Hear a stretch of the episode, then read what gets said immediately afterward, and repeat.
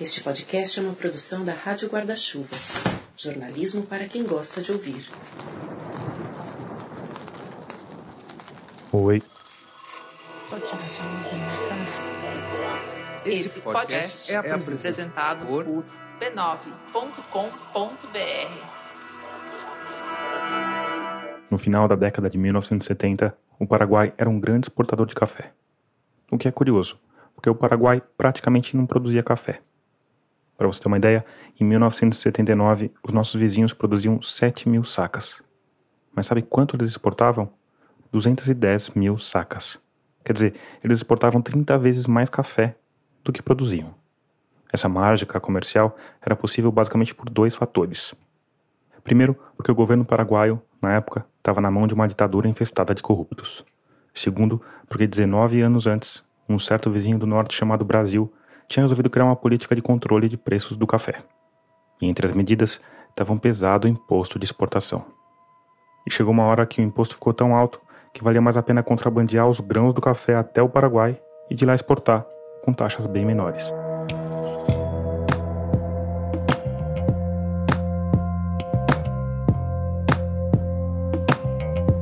E por isso, com o tempo, foi se criando toda uma logística de contrabando.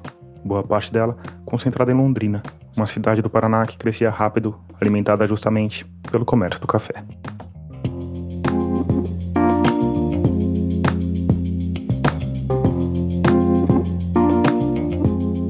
A diferença entre as taxas dos dois países era tanta que tinha até contrabandista entupindo aviões de pequeno porte até as tampas com sacas de café para arriscar a pele em voos não monitorados rumo ao país vizinho.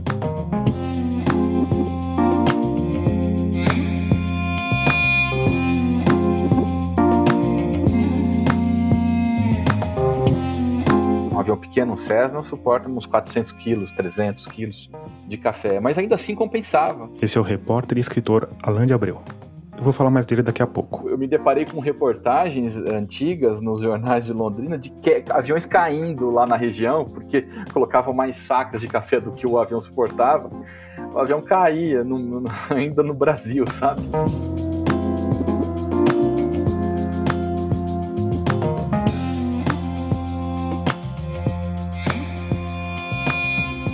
Mas apesar dos aviões, o grosso do contrabando era terrestre. Caminhões com todo tipo de compartimentos secretos e fundos falsos que iam carregados de café e voltavam exalando vapores tóxicos de uísque falsificado.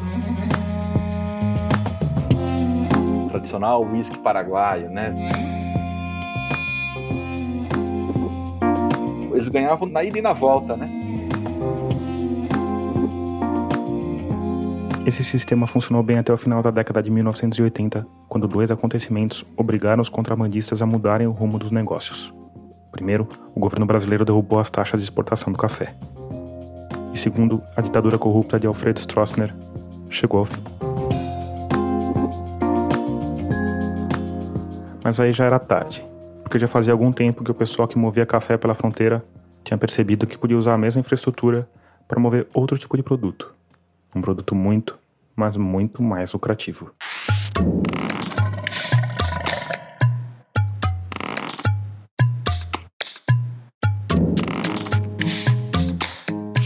Eu sou Tomás Chiaverini e o 45º episódio de Escafandro já começou. Nele, a gente vai te contar a história da caçada a Luiz Carlos da Rocha, o Cabeça Branca, que foi o maior traficante de drogas do Brasil um dos maiores do mundo. Antes de adiante, eu preciso te lembrar que a Rádio Escafandra é mantida única e exclusivamente por uma parte dos ouvintes que colabora financeiramente com o projeto. Se você também quiser fazer parte desse grupo de pessoas luminosas, vai lá em catarse.me barra escafandro ou picpay.me barra escafandro e escolhe o valor com o qual você quer ou pode contribuir. Com cinco reais já dá para participar você ganha acesso a um espaço com algumas entrevistas completas e participa de sorteios de livro. Na semana que vem, por exemplo, eu vou sortear um exemplar do livro Cabeça Branca, que foi escrito pelo Alain de Abreu e que deu origem a esse episódio. A íntegra da minha conversa com Alain, onde a gente falou muito sobre jornalismo e sobre os mergulhos dele nas entranhas do crime organizado, também vai ser disponibilizada para os apoiadores logo mais. Se você ficou com alguma dúvida sobre como apoiar, vai lá em radioescafandro.com, clica na aba Apoie, que lá tem todos os caminhos. E se você já está entre as pessoas luminosas que mantêm o projeto no ar há mais de dois anos, fica aqui. Meu muito obrigado.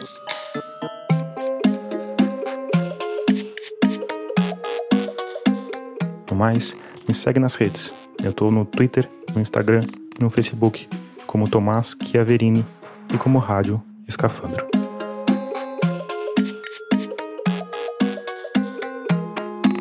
Apesar de Luiz Carlos da Rocha, o Cabeça Branca, ser um dos maiores traficantes do planeta, a primeira vez que eu ouvi falar dele foi num tweet do jornalista Alain de Abreu. Então, antes de partir para a história, Alain, uma apresentação, por favor. Eu sou jornalista, já tem 20 anos, trabalhei durante muito tempo no interior do estado de São Paulo. Eu sou do interior paulista também, né? É, no final da minha carreira no, no, interior de São Paulo, eu publiquei um, o meu primeiro livro, né? O Cocaína, a Rota Caipira, que fala sobre o narcotráfico justamente nessa rota que passa pelo interior de São Paulo, que é a principal do país. E depois, no segundo momento, eu fui para Piauí, para a revista Piauí, fui convidado para Piauí. Já lancei um livro depois sobre corrupção no futebol, uma pequena biografia do empresário J. Ávila. Foi um pivô do, do escândalo do FIFA Gate, como se denominou, né? E agora estou lançando meu terceiro livro, voltando ao narcotráfico. Eu tenho acompanhado o trabalho do Alan desde que eu li um texto dele publicado na revista Piauí em 2018. Era uma reportagem de fôlego sobre o PCC. Abria numa cena cinematográfica de um sniper da Polícia Federal, escalando um guindaste no Porto de Santos, com um fuzil nas costas e terminava num tiroteio que parecia saído de um episódio de Miami Vice. A partir daí, eu passei a acompanhar o trabalho do Alan, e um mês atrás, quando ele tweetou que estava com um livro novo prestes a ser publicado, eu escrevi para ele perguntando se ele topava me dar uma entrevista sobre a história. E o Alan não só topou conversar comigo, como me deu acesso a uma parte da investigação jornalística que deu origem ao livro Cabeça Branca, que acaba de ser publicado pela editora Record. Então, nesse episódio, você vai ouvir a minha conversa com Alan, mas também vai ouvir trechos de duas entrevistas que ele fez com policiais federais, além de áudios de interceptações telefônicas que ele também obteve durante a apuração do livro.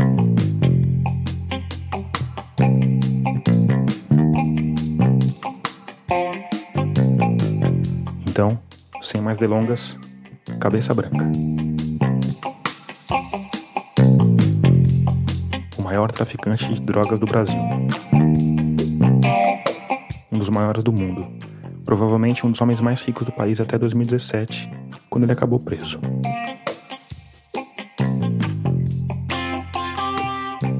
E eu nunca tinha ouvido falar desse cara. E talvez você também não tenha. Isso tem a ver com um dos principais diferenciais do Cabeça Branca.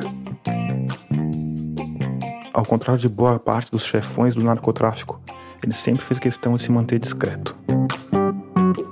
Esse aspecto, aliás, foi um dos fatores que fez o Alan de Abreu se interessar pela história que a gente vai contar hoje.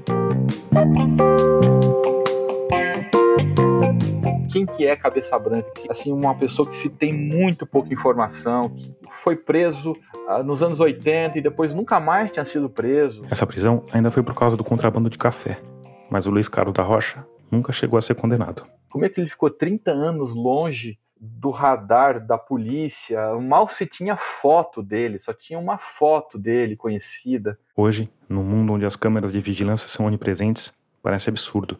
Mas a verdade é que um dos maiores problemas que a polícia teve ao longo dos anos foi conseguir dar um rosto para o Cabeça Branca. Surgiu ele citado pelos traficantes. Olha, o cara aí. Cara isso lá nos anos. Isso não, está falando de 96. Sim, 96, né? Então citando lá, pô, esse cara aí, o cara, o cara é forte, o cara tá bom, Cabeça, cabeça branca, cabeça branca. Esse áudio que você está escutando é uma entrevista que o Alan fez com um agente da Polícia Federal chamado Everaldo Monteiro, o Jabá. Até então ele era desconhecido aqui. Essa conversa foi gravada em janeiro de 2018, numa sala do Sindicato dos Agentes da Polícia Federal, em Campo Grande, no Mato Grosso do Sul. E como você está percebendo, o áudio não é dos melhores. Porque, bom, o Alan pretendia usar isso para um livro, não para um podcast mas o conteúdo compensa, porque o Jabá operava havia muito tempo na fronteira com o Paraguai, tinha um bom tráfico em Pedro Juan Caballero e acabou descobrindo que o tal Cabeça Branca tinha um escritório provavelmente de pecuária na cidade paraguaia, chamado Boi Branco. Eu consegui achar uma, uma, um escritório com o nome, é, acho que era Boi Branco... Onde isso? É, Paraguai, Paraguai. Pedro Juan? É, Pedro Juan. O passo seguinte da investigação do Jabá foi acionar uma central de informações, vamos dizer, extraoficial que a polícia mantinha em Pedro Juan. Falcão Preto não poder na época. Sim, você ouviu direito.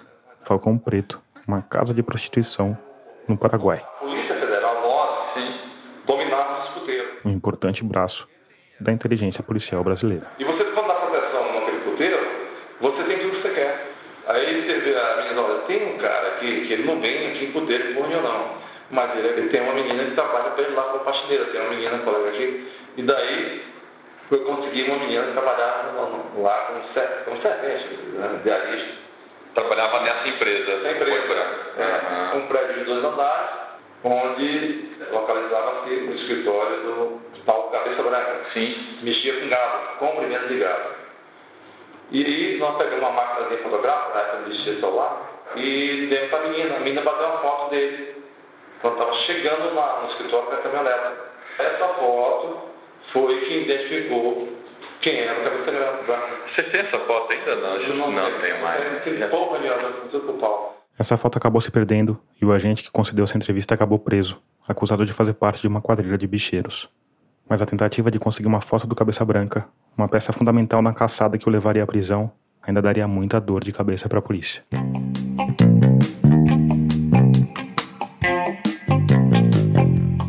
Mas antes de falar da caçada, a gente precisa falar dos negócios.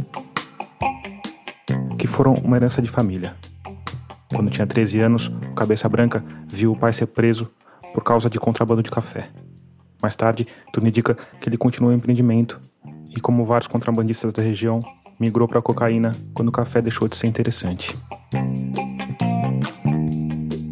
E depois de alguns anos, o Luiz Carlos da Rocha tinha criado um empreendimento de fazer inveja a Pablo Escobar.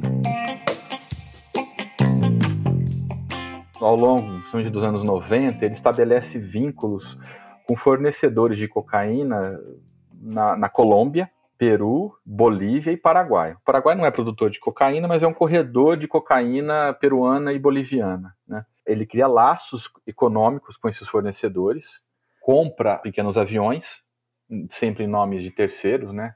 E por meio desses aviões ele passa a trazer a cocaína para fazendas que ele adquire em Mato Grosso, e das fazendas, caminhões pegam essa cocaína, colocam em fundos falsos da carroceria, carregam com cargas lícitas, principalmente grãos, e exportam por Porto de Santos, Paranaguá, né, Rio de Janeiro também. Nos últimos anos, quando esse esquema chegou no auge, a polícia estima que o Luiz Carlos da Rocha tenha movimentado 5 toneladas de cocaína por mês. E a diferença de um quilo da cocaína do, do fornecedor para o comprador europeu é gigantesca. Assim. Ela sai o quilo na, nos países produtores a mil dólares o quilo que é aqueles tijolos que a gente vê né, nas apreensões, geralmente eles têm um quilo. Ela chega no centro-sul brasileiro valendo aí uns 5 mil dólares, 6 mil dólares, dependendo da pureza dessa droga. Geralmente é uma droga pura, do padrão de exigência do mercado europeu. E uma vez que ele consegue colocar essa cocaína na Europa, o quilo dessa cocaína na Europa vale 40 mil dólares. Quer dizer, nenhuma, eu acho que, eu tenho quase certeza que nenhuma outra mercadoria no mundo tem uma diferença tão grande de valor entre a origem e o destino Esse, final. Esses 40 mil dólares é preço de atacado, né? Atacado, exato. Depois o cara vai pegar a... Batiza a droga, né? acrescenta produtos. Bicarbonato. Bicarbonato, claro que isso você perde qualidade, mas isso é, é, comum fazer. Toda cocaína ela tem um pouco de mistura, porque a cocaína pura causa overdose com facilidade, né? Então ele vai, ele vai duplicar essa quantidade e vai ganhar horrores na Europa também. Só que o segredo da, da cocaína tá nesse atravessador. E o Cabeça Branca era um grande atravessador. O Pablo Escobar também era um grande atravessador, e é assim que ele ganhava dinheiro. Né? A diferença do Pablo Escobar é que ele também controlava os laboratórios na origem, né? Ele produzia cocaína. O Cabeça Branca, ele, ele, não, ele não produzia cocaína, ele transportava cocaína, que é o segredo, né? Você corre muitos riscos nesse processo, e por isso que você ganha muito dinheiro nele, né?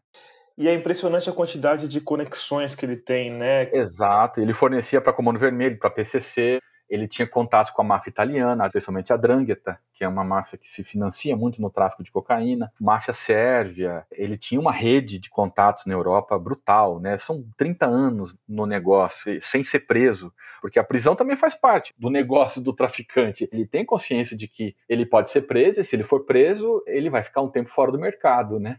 Agora, é, é, impressionante como ele conseguiu escapar da, da polícia, né? Porque a polícia tá atrás dele desde quando ele era contrabandista. contrabandeava café, né? Exatamente. O policial paraguai me disse uma coisa que me marcou muito, assim. Ele falou assim, o Cabeça Branca, ele é diferente de todos os outros, porque ele nunca caiu na tentação de ostentar a riqueza e o poder que ele tem. E eu acho isso muito forte, assim, porque eh, eu fico imaginando, deve ser tentador mostrar o dinheiro, o poder. E ele nunca caiu nessa tentação que é tão humana, tão óbvia. A única vez que a gente sabe que ele pessoalmente cruzou essa linha da violência foi uma briga de rua, né? Numa briga de rua com um policial, exato. Policial, né? Isso foi em 87, ele ah, era um, ainda era um contrabandista, né? E ele se desentendeu realmente, um- uma briga de bar lá, né? E aí o policial estava armado e aí ele tomou a arma do policial e deu três tiros na, na- no rosto do policial. Por sorte ele não, ele não morreu, né? Mas eu acho que aí também começou uma rivalidade grande entre Polícia Federal e Cabeça Branca, sabe? Eu acho que aí começa a caçada. Ah, você acha que a caçada começa aí? Eu acho, sabe? A Polícia Federal nunca perdoou isso, tanto que depois desse crime ele desapareceu de Londrina, justamente por receio mesmo de ser preso, de ser alvo da, da Polícia Federal. E claro, ele, ele também contou com muita corrupção, ele, ele corrompeu muita polícia, muita polícia. E quando o dinheiro não resolvia, o Cabeça Branca não hesitava em apelar para a violência. Além de quase ter matado um policial a bala, no livro o Alan conta de um radialista que foi sequestrado e torturado provavelmente por capangas de Luiz Carlos da Rocha. Além disso, tem esse áudio aqui. Só que eu quero tudo o que é meu. Não pode me faltar um centavo. Uma mensagem de WhatsApp recuperada pela polícia do celular do Cabeça Branca. Perdoar, eu não quero saber quem que é, tá? Nós vamos pra cima e vamos resolver. Eu como a cabeça dele, que eu te falei, vou comer mesmo, tá? Essa é a reação do cara quando suspeita que tentaram passar a perna nele. É muito dinheiro, é. Mas não vai me deixar nem mais rico nem mais pobre. E eu gasto 10 vezes isso aí pra pegar eles. E eles, eu acho que eles não vão ter condição de gastar 10 vezes isso. Porque eles estão querendo me roubar uma micharia, eles não vão ter condição de gastar mais que isso pra brigar comigo. Mas, apesar de um ou outro contratempo, o esquema do Cabeça Branca funcionava sem grandes solavancos, com a polícia e o judiciário devidamente amaciados por dólares que jorravam na contramão da droga. Aí, em 2016, um delegado da Polícia Federal resolveu pensar grande. O Elvis Seco tinha assumido a base de inteligência da PF em Londrina em 2014. Tinha feito várias operações bem-sucedidas, o que deu a ele a munição necessária para realizar a operação que o marcaria para sempre. A Operação Spectrum, fantasma em latim, tinha a missão de colocar atrás das grades um homem que parecia isso mesmo. Fantasma. Eu queria sempre começar as investigações com coisas maiores. Delegado Elvis Seco. E aqui em Londrina, no Brasil, Essa entrevista, feita pelo Alan de Abreu, aconteceu em agosto de 2017, na base de inteligência da Polícia Federal, em Londrina.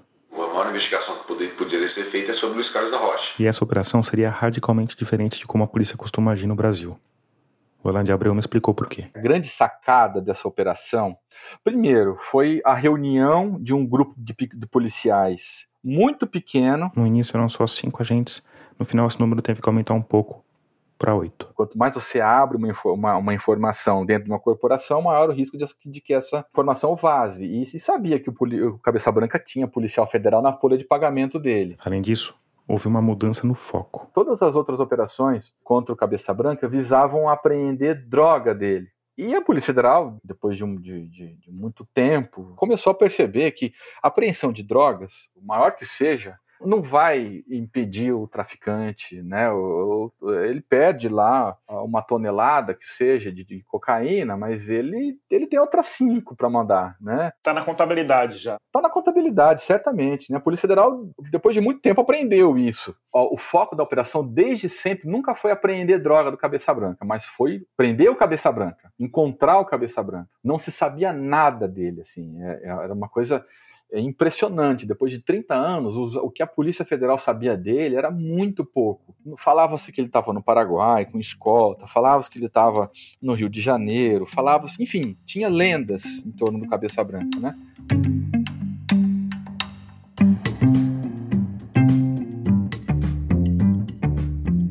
E como se começa a procurar um homem cuja foto mais recente tem mais de 10 anos e que nunca é visto em lugar nenhum? Pela família, caro ouvinte. Pela família. Filhos, irmãos, Delegado Elvis Seco. começar a acompanhar o itinerário dessas pessoas, as viagens que eles faziam, qual que era o padrão de vida que eles levavam, os lugares que eles frequentavam. Nenhum era procurado, né? A família dele tinha uma vida aparentemente normal em Londrina, mas uma vida de, de luxo. Muitos desses familiares sem renda formal que chamava muita atenção dos policiais, né? Além disso, nós começamos a ver que principalmente os filhos viajavam com uma frequência muito grande para a Europa, sabe? E algumas vezes para os Estados Unidos. Então isso chamou a atenção. e o que a polícia fez? Foi atrás deles. O interessante era o seguinte, ó, que nós acompanhávamos alguns voos da família ou do, do filho, dos filhos, para a Europa. Gastaram um dinheiro violento nisso, indo para a Europa, todas as viagens, acompanhando nos mesmos voos dos filhos. É a parte boa do, do trabalho policial. Pois é, Ir pois pra é. Capri. Pois é, ir para Capri, justamente. Quando não embarcava nos mesmos voos, o pessoal do Elvis Seco pedia apoio para policiais de outros países. Tipo assim, Nós sabíamos que ele tinha embarcado aqui e ia descendo em Portugal. Pedia ajuda para os adidos de Portugal, os adidos de Portugal. Chegava lá e pedia auxílio local e acompanhava eles lá. Além disso, eles passaram a fazer um pente fino na lista de passageiros desses voos, em busca de pessoas que tivessem nacionalidade compatível com os lugares onde se suspeitava que o Cabeça Branca já tinha vivido. Porque nós tínhamos a esperança de que, com essa frequência de voos, por exemplo, 10, 15 voos em seis meses, nós poderíamos rastrear todos os passageiros do avião e ver quais que viajaram todas essas vezes com os filhos, ou a maioria dos filhos, né? Com um nome estrangeiro, principalmente, Paraguai e Uruguai. Porque se ele tinha as entidades falsas nacionais que nós não conhecíamos, brasileiras, e a gente supunha assim, bom, esse cara deve ter uma, identidade falsa, Uruguai ou Paraguai. Pô, se no voo tiver algum paraguaio ou uruguaio voando com a mesma frequência. É um jeito de se encontrar. Isso, exatamente. Quantas viagens vocês acompanharam? Ah, umas 15 viagens, mais ou menos. E aqui vale dizer que a vigilância não terminava no portão de desembarque. Nós tínhamos algumas vezes o itinerário. Tipo assim, tinha reservado um determinado hotel, um determinado restaurante. Chegava lá, nós avisávamos com antecedência os adidos. Eles iam até o local, esperavam, ninguém vinha, ninguém aparecia. E aquilo reforçava mais a nossa tese de que realmente eles estavam indo lá para se encontrar com o pai ou para se encontrar com pessoas ligadas ao tráfico de droga da Europa. O problema é que nessa linha de investigação, a polícia nunca conseguiu avançar além da suspeita. Quando eles, os- esses filhos chegavam na, na- na Europa, era um roteiro turístico comum, não se encontrava com ninguém diferente. Mas, para sorte deles, as viagens dos filhos do Cabeça Branca não eram só para a Europa e para os Estados Unidos. Os filhos iam com frequência para o Paraguai, de caminhonete. Sempre pegando o itinerário ali de Ponta Porã, sabe? Sair Londrina, Ponta Porã, entre o Paraguai. Começamos então a investir mais nessas viagens terrestres para o Paraguai. Paraguai. Eles passaram meses monitorando essas viagens e chegaram até a identificar que os filhos do Luiz Carlos da Rocha tinham uma empresa do outro lado da fronteira. Só que até agora nós não tínhamos Pista nenhuma. pista nenhuma do Luiz Carlos da Rocha. E o que eles fizeram? No melhor estilo ex-inconformado, voltaram a fuçar no Facebook da família do Cabeça Branca.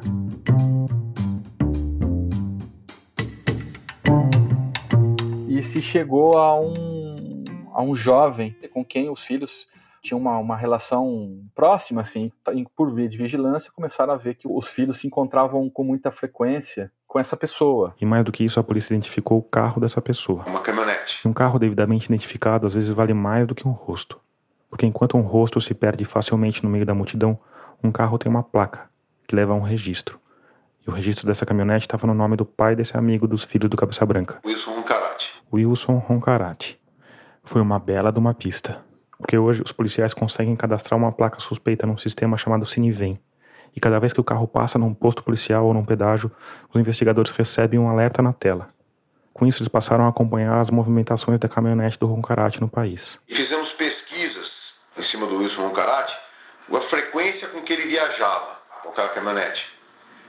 Para nossa surpresa, Ele andava loucamente pelo país, assim. Ele fazia o trecho São Paulo, Londrina, Ponta Porã com uma frequência assustadora. 4, 5 mil quilômetros por mês. Sempre saía de São Paulo e ia para Ponta Porã. E de Ponta Porã entrava no Paraguai. Mas o que, que esse cara faz tanto no Paraguai? Aí se acreditou que esse cara fosse o motorista do Cabeça Branca, mas também não era, porque ele sempre viajava sozinho. Depois que se descobriu que, na verdade, ele era o gerente financeiro do Cabeça Branca. Ele pegava os dólares que o Cabeça Branca recebia dos europeus pela, pela cocaína em São Paulo e levava para os filhos é, investirem nas fazendas do Cabeça Branca no, no Paraguai. Mas isso só se descobriu depois. Antes disso, Começou-se a, a seguir esse cara, a seguir esse cara, a seguir esse cara. não só seguir, como monitorar. Sabíamos que ele ia lá para o Mato Grosso, aguardávamos ele apitar em algum cine vem, né?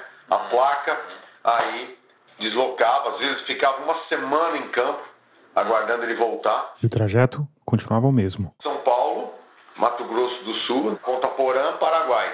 E depois São Paulo novamente. Aí a polícia percebeu qual tinha de ser o próximo passo. Porque se o tal Roncarate viajava tanto, com tanta frequência, sempre para os mesmos lugares, ele provavelmente tinha uma base fixa em cada ponta. E nós sabíamos que ele tinha residência em Londrina. Ou seja, Temos que acompanhar esse cara para ver onde ele está ficando em São Paulo.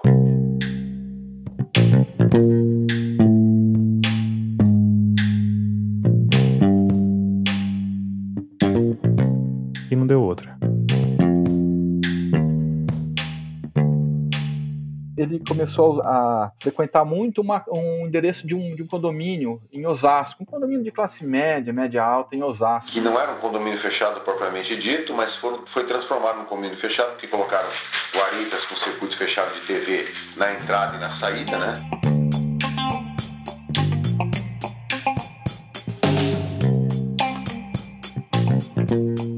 Uma descoberta e tanto, mas que não deixou a vida dos policiais exatamente mais fácil. Nós conseguimos acompanhá-lo até lá e os policiais que fizeram esse acompanhamento identificaram a casa e a caminhonete entrando na casa. A primeira passada que deram na rua, quando foram passar novamente, já foram abordados pe- pelo- pelos vigilantes. Altamente sensível. Sim, altamente sensível. Então, O jeito foi dar o fora dali antes que a operação fosse percebida, e depois restabelecer a vigilância com carros descaracterizados. O desafio então passou a ser manter os olhos na casa, numa rua pouco movimentada e totalmente monitorada pelos alvos, sem chamar atenção. eu pedi para Brasília, né? Orçamento para alugar uma residência, na faixa de 5 a 7 mil reais que eu custava ali no bairro, né? E o dinheiro não veio, né? Isso dificultou muito porque era praticamente impossível ficar fazendo vigilância sobre a casa. A saída foi montar um esquema que usava carros diferentes para passar de tempos em tempos na frente da casa.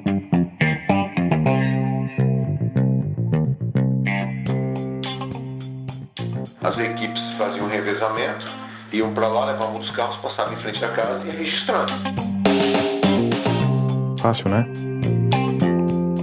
Para você ter uma ideia, nós usamos mais de 20 carros diferentes. E todos esses carros tinham que ter um padrão compatível com o bairro. Ou seja, no bairro é um bairro nobre.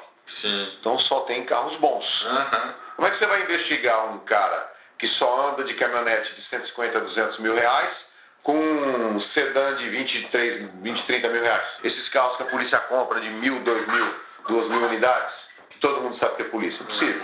Então, a nossa unidade tem essa estrutura devido justamente ao combate ao tráfico de droga e crime organizado que nos possibilitou ter esses veículos. Certo, mas o objetivo dessa vigilância toda era Ver quem são as pessoas que frequentam a casa. Então, durante dias, mais dias mesmo, 10, 15 dias, ficavam equipes lá em São Paulo, equipe de dois, né? Revezando e passando na residência, com carros diferentes, uma, duas vezes, três vezes por dia.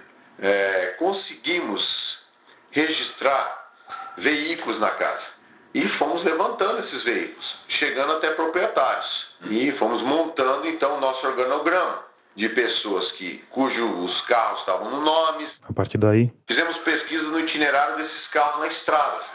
Então, para nossa surpresa, um destes veículos fazia o itinerário São Paulo-Sorriso. Sorriso é uma cidade de 100 mil habitantes bem no coração do Mato Grosso. Para chegar até lá, saindo de Osasco, era preciso percorrer quase 2 mil quilômetros. O que, que nós fizemos? Nós fizemos o seguinte.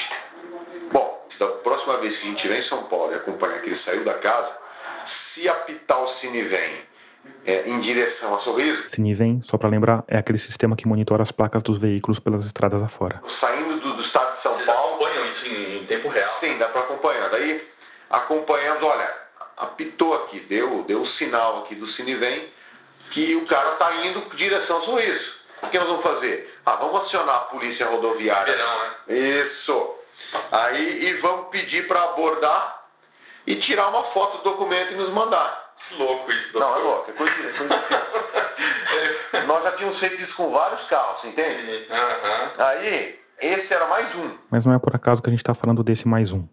Porque até esse momento eles tinham monitorado vários veículos, descoberto vários nomes. Mas nunca ninguém encontrava cabeça branca. Paralelo a isso, a gente estava tentando conseguir informações com policiais da- do, Paraguai.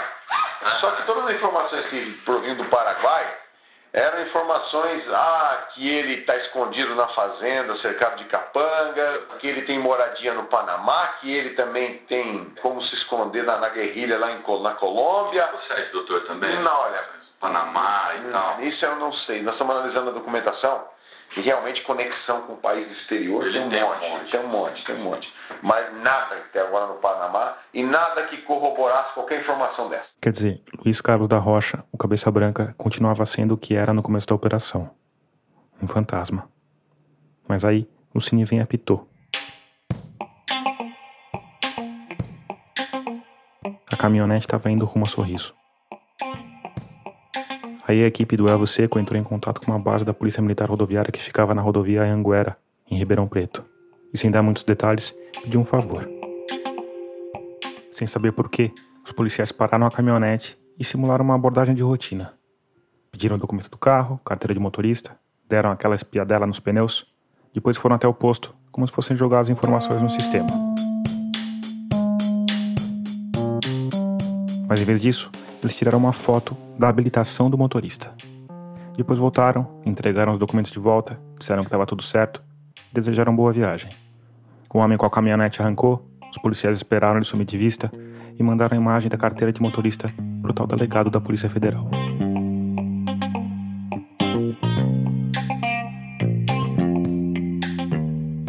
E assim, algum tempo depois, o Elvis Seco e a equipe dele estavam diante da foto da habilitação de um tal de Vitor Luiz de Moraes. Aí foi pesquisar a vida desse Vitor Luiz de Moraes não tinha absolutamente nada. Vitor Luiz de Moraes era um fantasma.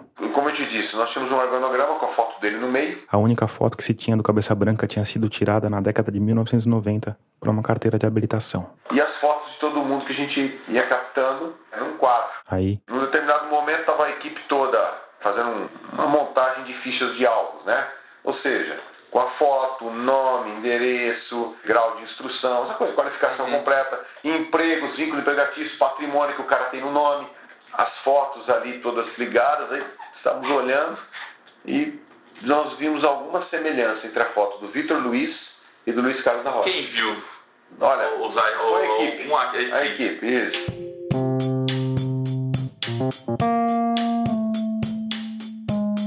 E aí um ficou perguntando pro outro, mas será?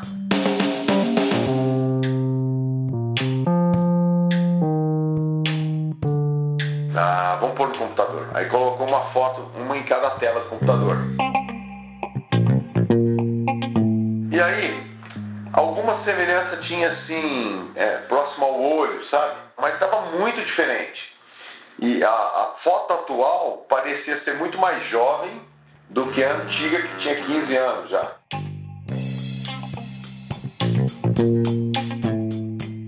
Ficamos na dúvida, ah, ó, e a gente chegou a suspeitar, falou, ele, é ele, mas será que é ele? Hum, ainda ficou E aí eu fui pedir um laudo para o Instituto Nacional de Criminalista, Brasília.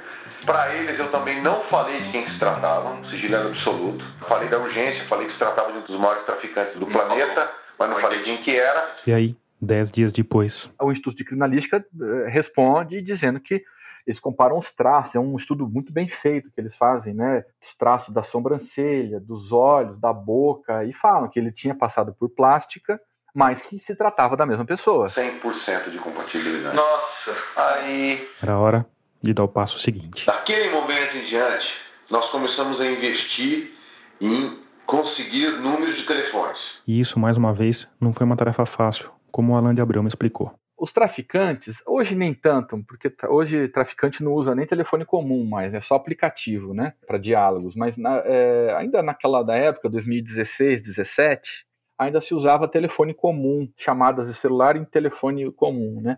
Só que sempre em circuito fechado. O circuito fechado é um sistema em que se compra um conjunto de celulares, entrega-se cada celular para uma pessoa daquela quadrilha, e esses celulares só podem se comunicar com os outros celulares desse mesmo circuito. Agora, esse circuito fechado, o aparelho é modificado de alguma forma ou não? Você só. Não, você só faz chamada entre eles, então nunca se vai. Por isso você nunca vai saber o número, porque o tráfico per percebeu isso antigamente, porque o mesmo telefone, o celular que o traficante usava para tratar com, dos seus negócios ilícitos, ele usava para falar com a mulher, para falar com. Então a polícia descobria facilmente o telefone da, da mulher, do filho, do, da mãe. Isso tornava a interceptação muito mais fácil. E o tráfico percebeu isso e passou então a. O traficante passou a ter dois telefones, né? Um para a vida legal dele e outro para o crime. E aí não tem como se achar esse número para grampear. É muito difícil. Então, eu acho que essa é uma coisa bárbara assim, que eles fizeram, os policiais. É... Eles sabiam que o Cabeça Branca se comunicavam com esse gerente financeiro, que é o Roncarate, por circuito fechado. Eles sabiam porque eles viam o Roncarate falando muito no telefone e tal, mas eles não sabiam que número que era. No caso do Wilson Roncarate, nós fizemos umas coisas muito interessantes, umas, umas ações, né? Tipo, teve uma vez que ele pegou um avião e foi para Mato Grosso. E daí nós pedimos para os colegas de lá, se não me engano, Sinop, acompanhá-lo e ficar acompanhando até o momento que ele usasse o telefone e nos passasse a hora, o dia, minuto exato. Aí, dito e feito, ele desceu do avião e usou um telefone. Tinha um outro telefone na cintura assim e ele usou um outro. E nós pegamos, registramos isso através de fotografia e também pegamos a hora, o dia exato. Aí pedimos autorização e tal, e nesse dia, nessa hora, quantos telefones usavam? E naquele momento, 011 ou 43. 011 é o prefixo de São Paulo e 43 de Londrina, as duas cidades onde Wilson Roncarate tinha casa. Daí retornou poucos números.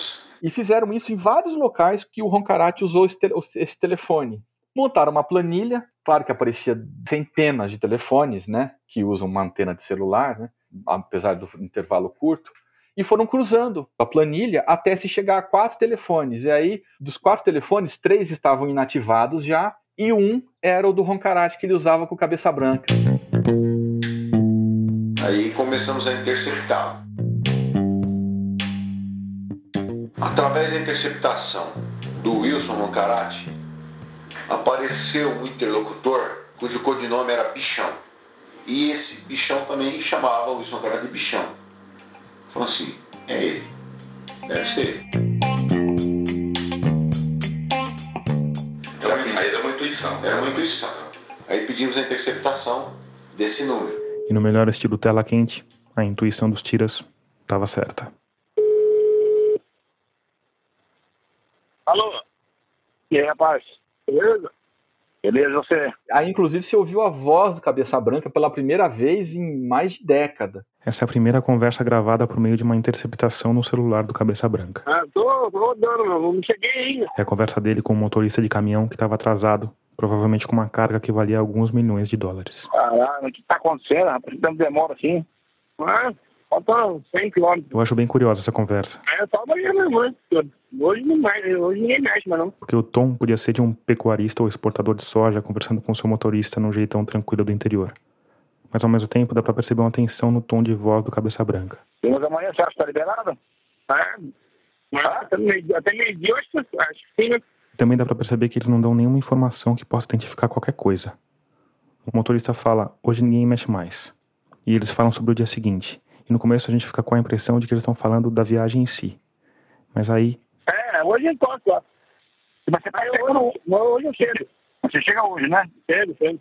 quer dizer, provavelmente o que não mexe mais é a droga que seria descarregada e levada pra algum outro lugar. E claro que eles podiam estar falando de qualquer carga legalizada. Mas uma coisa que chama atenção é que essa conversa é totalmente cifrada. Em nenhum momento eles falam que é a mercadoria ou mencionam qualquer local. Quando o Cabeça Branca vai falar do ponto de entrega, por exemplo, ele fala em novo ou antigo. Você me liga amanhã pra falar onde você vai, se vai no novo ou no antigo, tá? Tá bom. Mas apesar da ausência de referências, essa interceptação para a polícia valia ouro. Quando você quebra o circuito fechado, aí a, a- a investigação ela muda de patamar, né? Quando começou a surgir telefones que chegou até esses motoristas, nós tínhamos certeza de tudo. Esses dois caminhões eles saíram de Mato Grosso? Eles saíram de Mato Grosso com destino a São Paulo. Foi dessa forma que nós identificamos os barracões de Araraquara e de Cutia. Então como é que ele fazia, doutor? Ele, ele, ele alternava os dois barracões para depositar droga? Sim, sim. Por exemplo, um caminhão ia para Araraquara, o outro ia para Cutia. Ah, e de lá é levado depois, num segundo momento, para Santos, onde é exportado. Exatamente. É só que essa parte a gente não conseguiu acompanhar. Porque os barracões Alan, ficavam em determinados pontos que você não conseguia fazer uma vigilância. O de Araraquara ficava numa região muito afastada e um bairro, bairro residencial. Hum. Se você ficasse ali muito tempo, ia chamar a atenção dos moradores. Nos demais barracões, era um barracão ao lado do outro com movimentação constante. Ficar parado muito tempo, vão acabar chamando a polícia militar ali, também vai, vai poder, vai, vai, o risco de queimar é muito grande. Então todos os cuidados foram tomados. Era tudo diligência muito rápida, identificava, tirando uma foto. Né?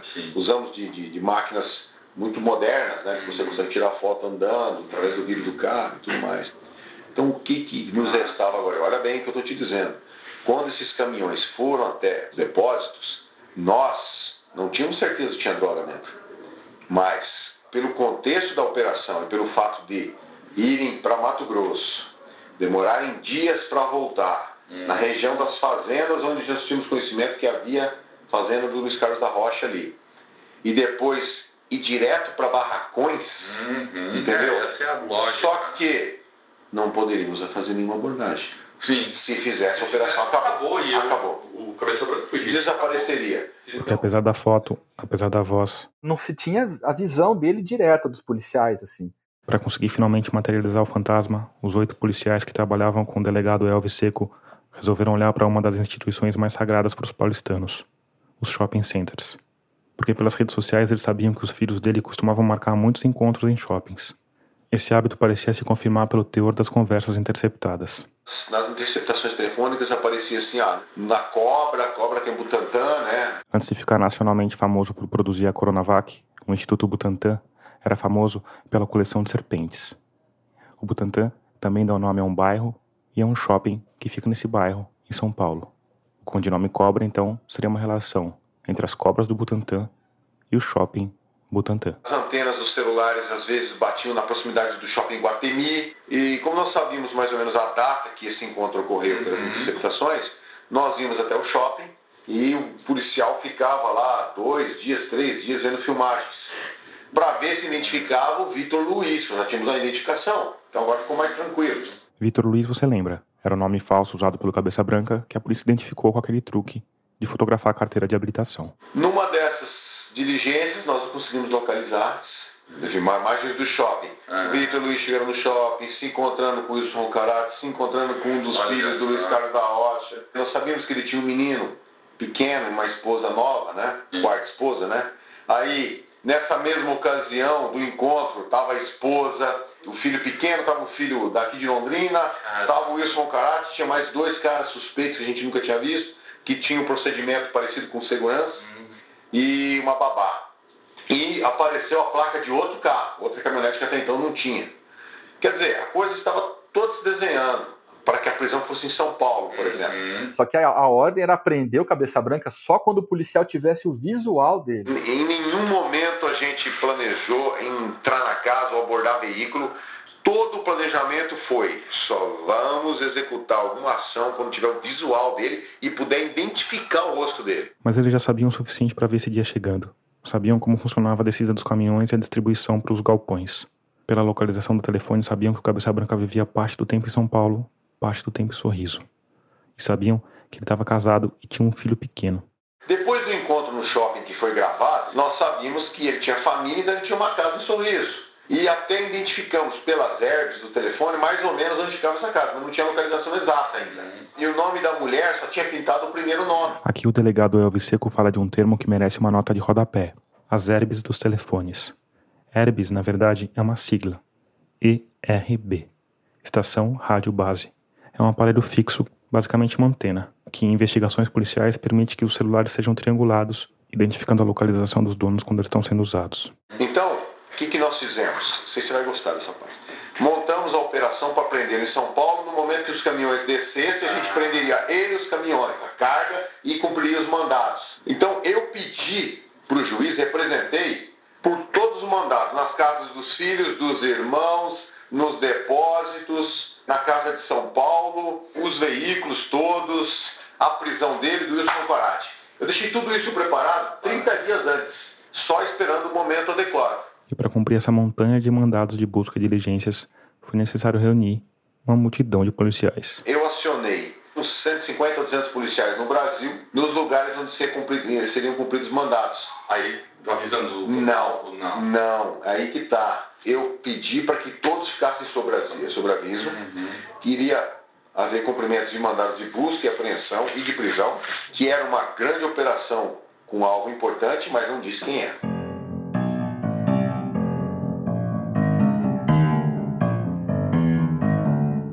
Então estava tudo pronto. Agentes com as mãos suadas, de ouvido colado nas escutas, olhos grudados nas telas dos sistemas de tráfego. Mas aí,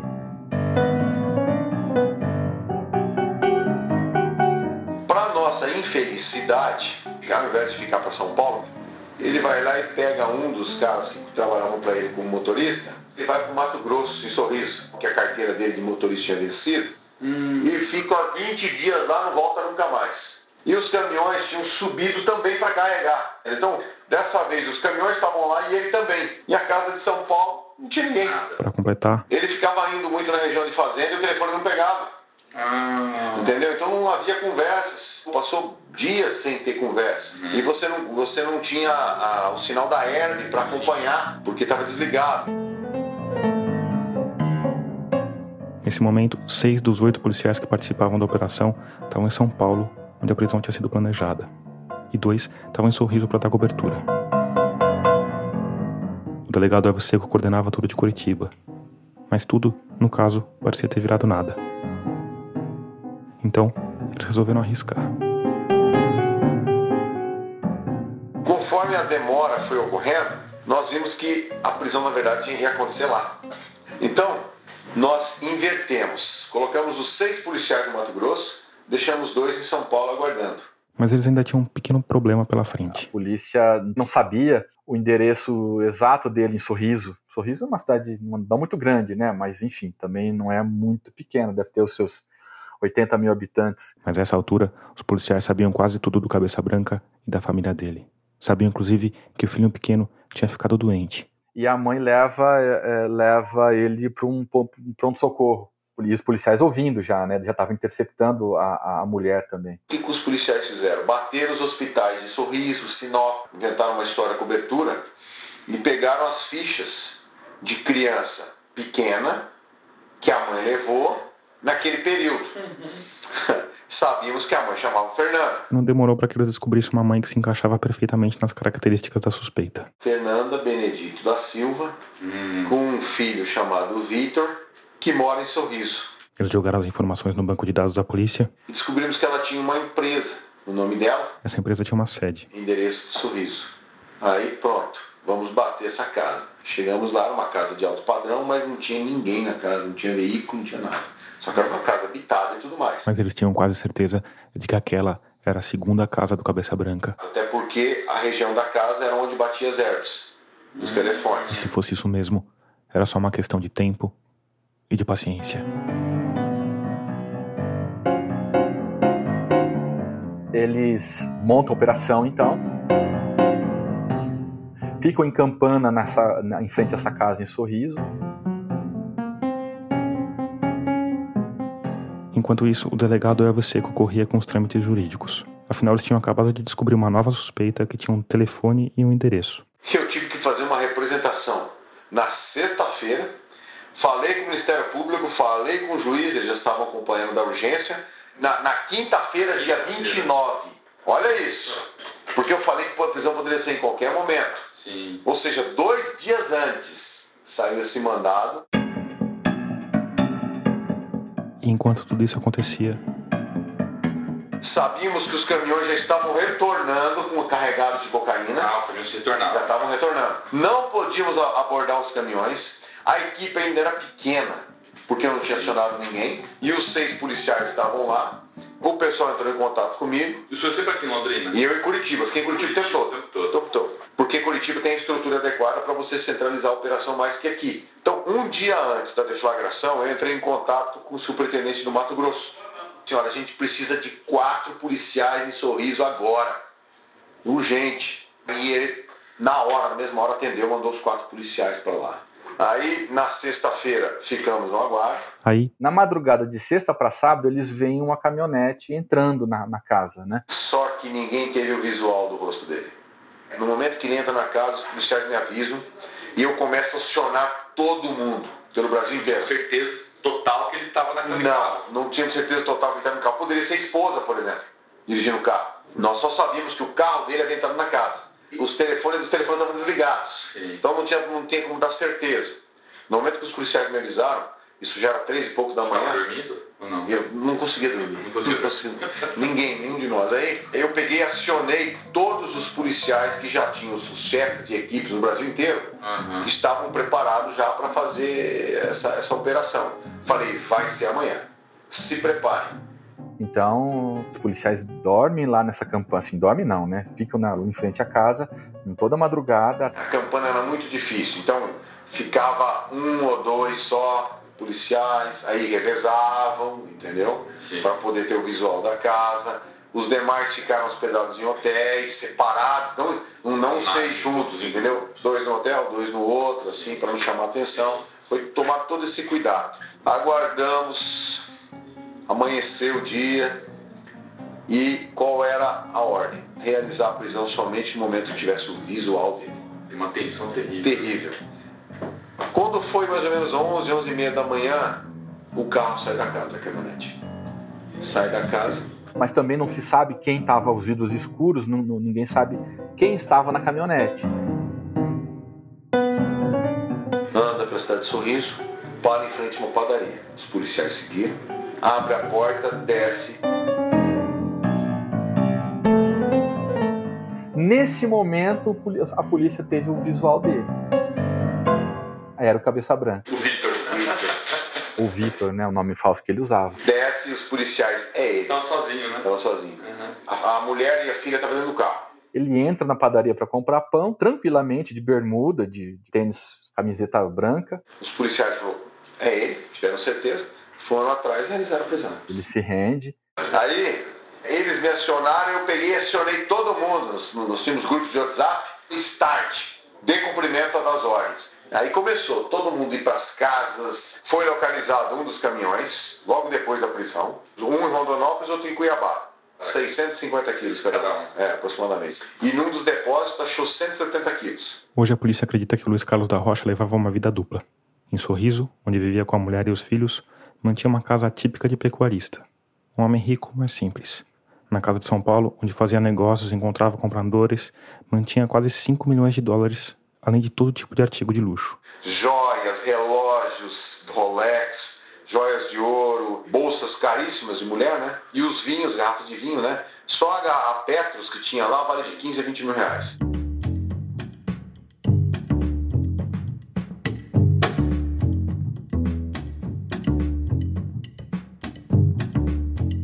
Enquanto isso, o Cabeça Branca, é levado às pressas de lá, porque inclusive se temia um, um resgate dele lá em Mato Grosso, é levado de avião, levado para Curitiba, e lá ele é ouvido, enfim, e desde então segue preso. Mas é impressionante essa operação. Eu nunca, eu, eu nunca tinha visto assim uma, uma operação com esses requintes detetivescos, vamos dizer assim. No momento que eu tive frente a frente com ele para fazer o interrogatório, a sensação é de que você estava ali na frente de uma pessoa que não existia antes daquele dia, né?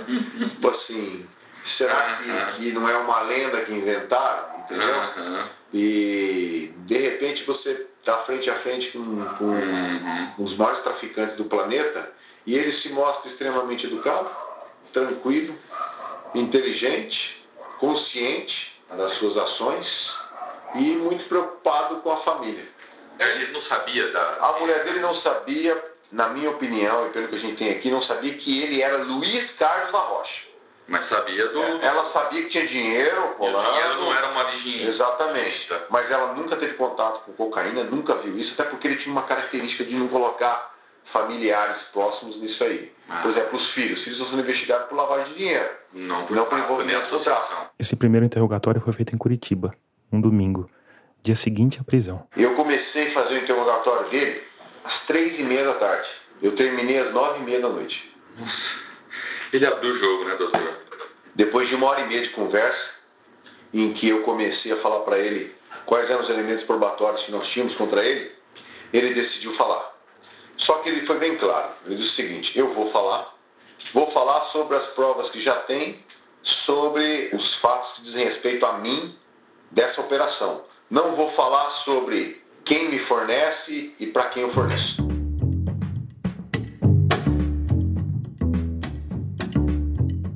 A polícia hoje tem um foco muito interessante, a Polícia Federal, no sufocamento patrimonial do grupo do crime organizado, né? Ou seja, é a questão de, focar na- no- no- nos métodos que o crime organizado tem para lavagem de dinheiro. Então se passou a, a caçar, a, a atacar todo o patrimônio do Cabeça Branca. E aí, se- aí se chegou às fazendas, ele tinha mais de 30 mil cabeças de gado, fazendas no, no Mato Grosso, no Paraguai. No Paraguai eram fazendas gigantescas. Isso tudo foi sequestrado. E depois se descobriu toda a estrutura de lavagem. Ele tinha uma estrutura para o tráfico e tinha uma estrutura para lavar dinheiro, com fazendas, com empresas em nome de laranjas. Era algo bem sofisticado. E o cálculo está em um bilhão de reais. Um bilhão. Pelo menos já um bilhão certo, assim, líquido. E ainda se busca mais patrimônio. A gente às vezes perde noção do que que é um bilhão, né? Mas um bilhão é mil milhões, né? É muita coisa. Exato, é muita coisa. Coloca o Cabeça Branca num dos homens mais ricos do Brasil, sem dúvida, né? Só não aparece na lista da Forbes porque ele não tem ação em bolsa. Não tem capital aberto.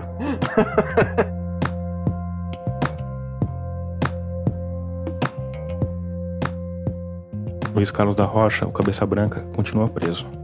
Já foi condenado a 100 anos de prisão e é possível que outras condenações apareçam no curso da investigação que continua.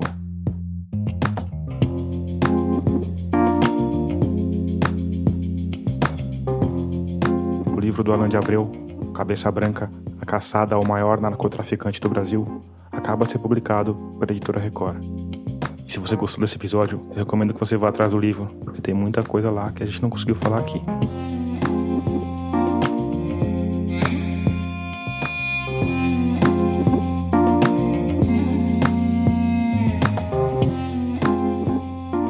Eu também recomendo demais os outros livros do Alan: Cocaína, Rota Caipira e O Delator, a história de J. Ávila, o corruptor devorado pela corrupção no futebol.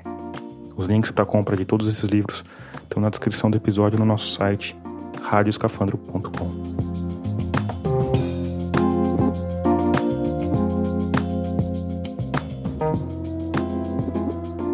Antes de terminar, como de costume, eu quero te falar da Rádio Guarda-Chuva, nossa confraria de podcasts feitos por jornalistas. E é de jornalistas que eu vou falar, porque o Vida de Jornalista, do Rodrigo Alves, acaba de retornar aos tocadores. E ele já estreia a temporada com os dois pés na porta. Episódio duplo. Na verdade, dois episódios. Os dois sobre a arte mortal do povo fala, que é entrevistar pessoas aleatórias na rua. O primeiro, Ao Povo com Amor, é um bate-papo com a jornalista Bianca Carvalho. O segundo, Ao Povo com Humor, é uma conversa com o ícone global, Márcio Canuto.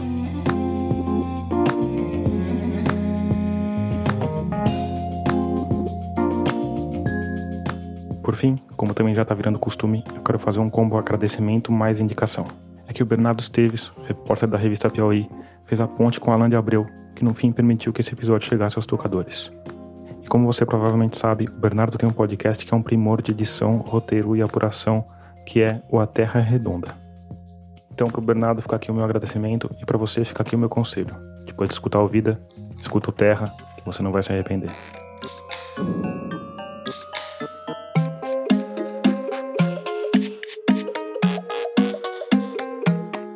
Agora sim, termina aqui o 45º episódio de Escafandro.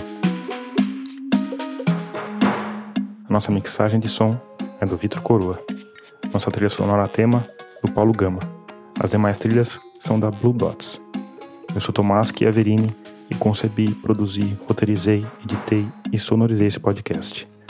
Obrigado por escutar e até o próximo mergulho daqui a 15 dias.